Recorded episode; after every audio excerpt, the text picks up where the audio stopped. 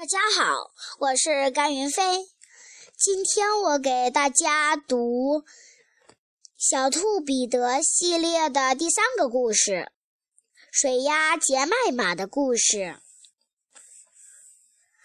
看到一群小鸭子跟随一只母鸡，这是多么有趣的画面啊！来听听水鸭杰麦马的故事吧。这几天，杰麦马可气坏了。一位农夫的妻子不许他亲自自己孵蛋。他的弟媳水鸭丽贝卡夫人则完全不同。她非常乐意让其他动物为她孵小鸡、孵小鸭子。我可没有耐心一直坐在窝里。我要待上二十八天呢，你也没有那么大的耐心，杰麦马。你要知道，你会让蛋凉的。我希望能我能孵我自己生的蛋，我要亲自把它们全都孵出来。水鸭杰麦马嘎嘎地叫道。杰麦马千方万计地把他的蛋藏起来，可是那些蛋总会被人找到，最后他只能眼睁睁地看着它们被人抢走。水鸭杰麦马感到绝望极了，他下决定，他下定决心。一定要在离农场很远很远的地方造一个窝。一个晴朗的春天的午后，杰麦马出发了。他沿着大车道向着山冈的方向走去。他围着一件披巾，头戴一顶女帽。到达山顶的时候。他看到远方有一片树林，他想，那里看上去是一个多么安全、清静的好地方啊！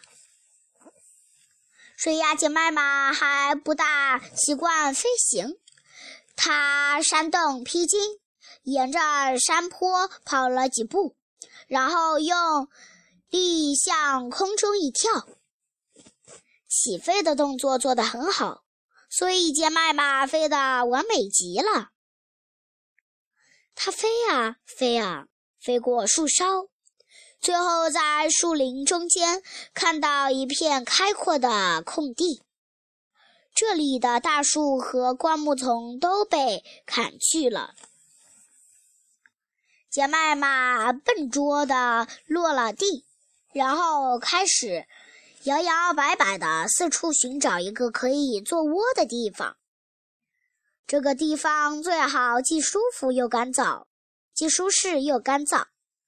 很快，他相中了一棵藏在高大的直顶花中间的树桩。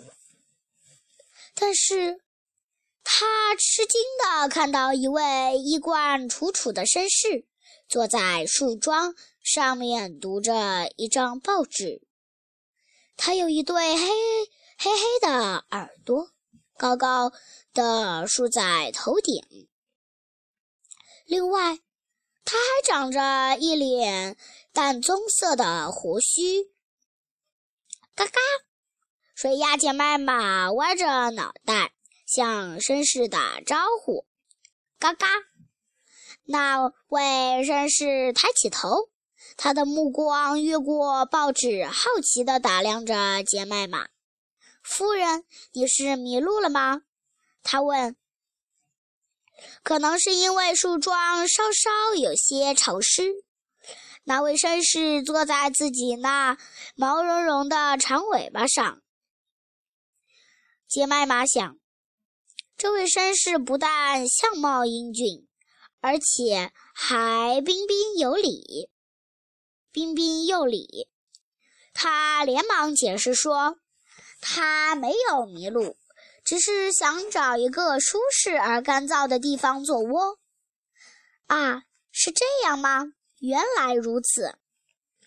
有着淡棕色胡须的绅士一边说着，一边好奇地看着杰麦玛。他折好报纸，然后放进了他上衣后摆的口袋里。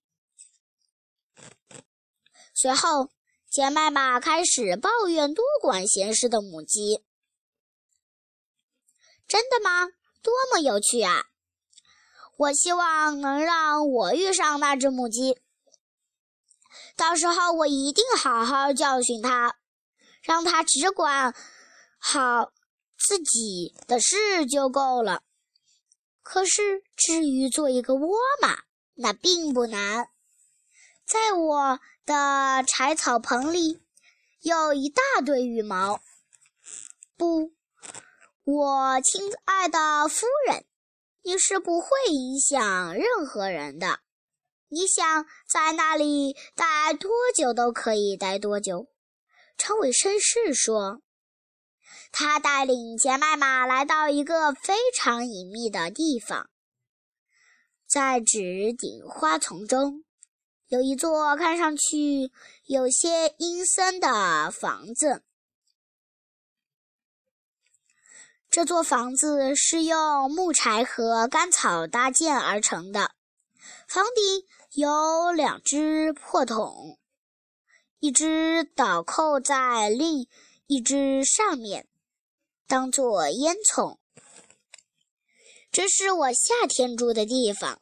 你要是想找到我的地洞，哦，我是说冬天住的地方，可就没那么容易了。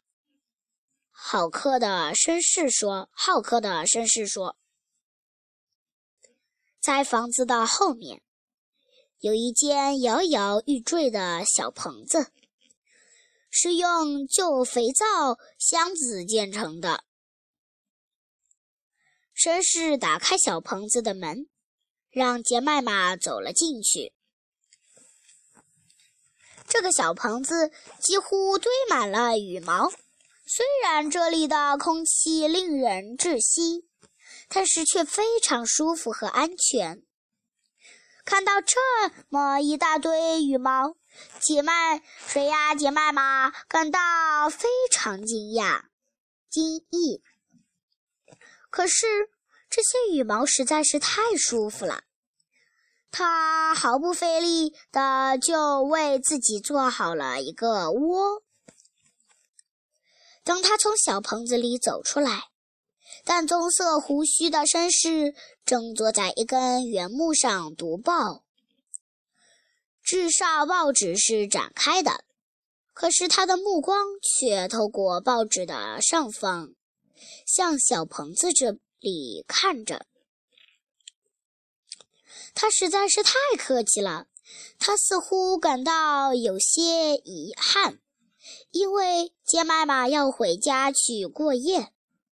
他答应照管杰麦玛的窝，直到他第二天再返回这里来。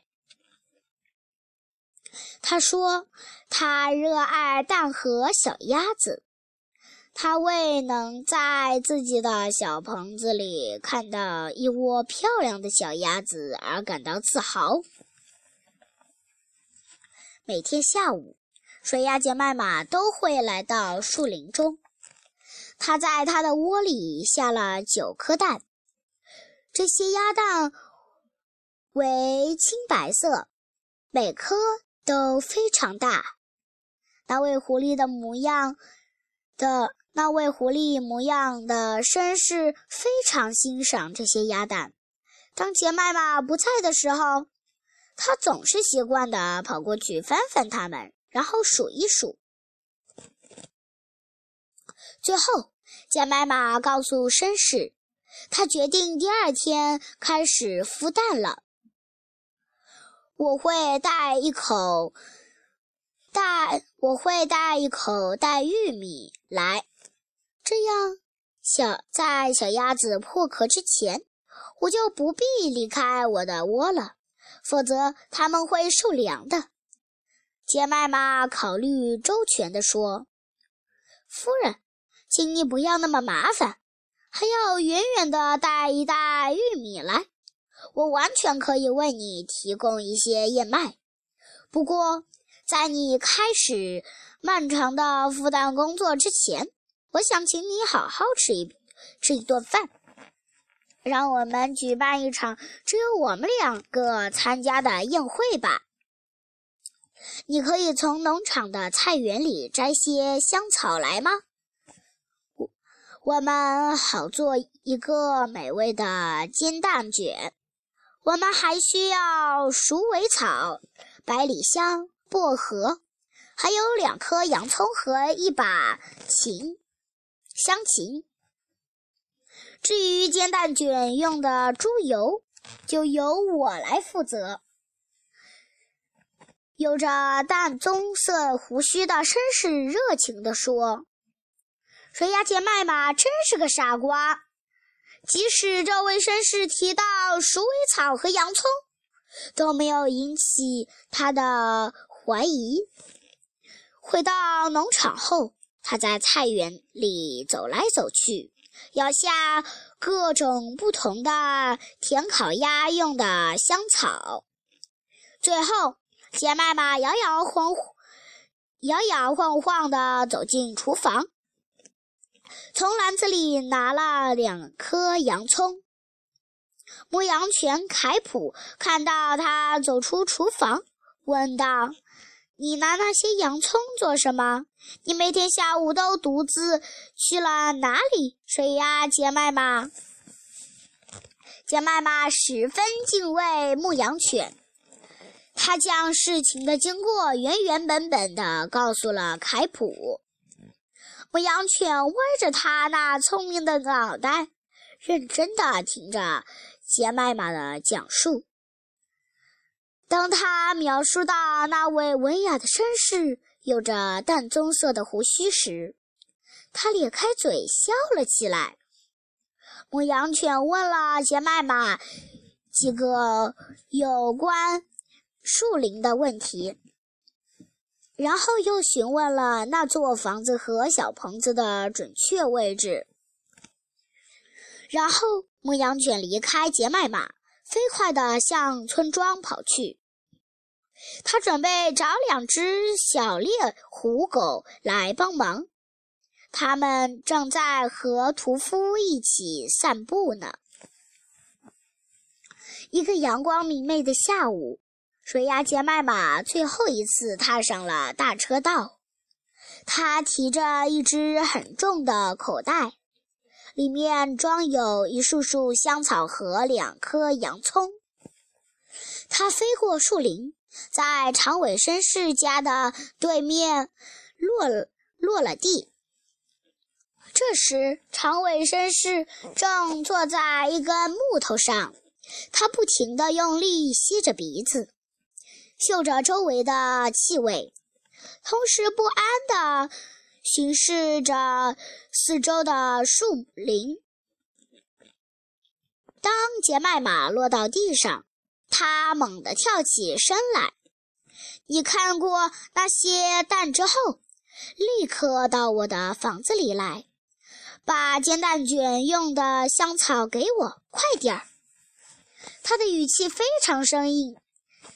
水鸭杰麦玛还从来没有听过他这样说话呢。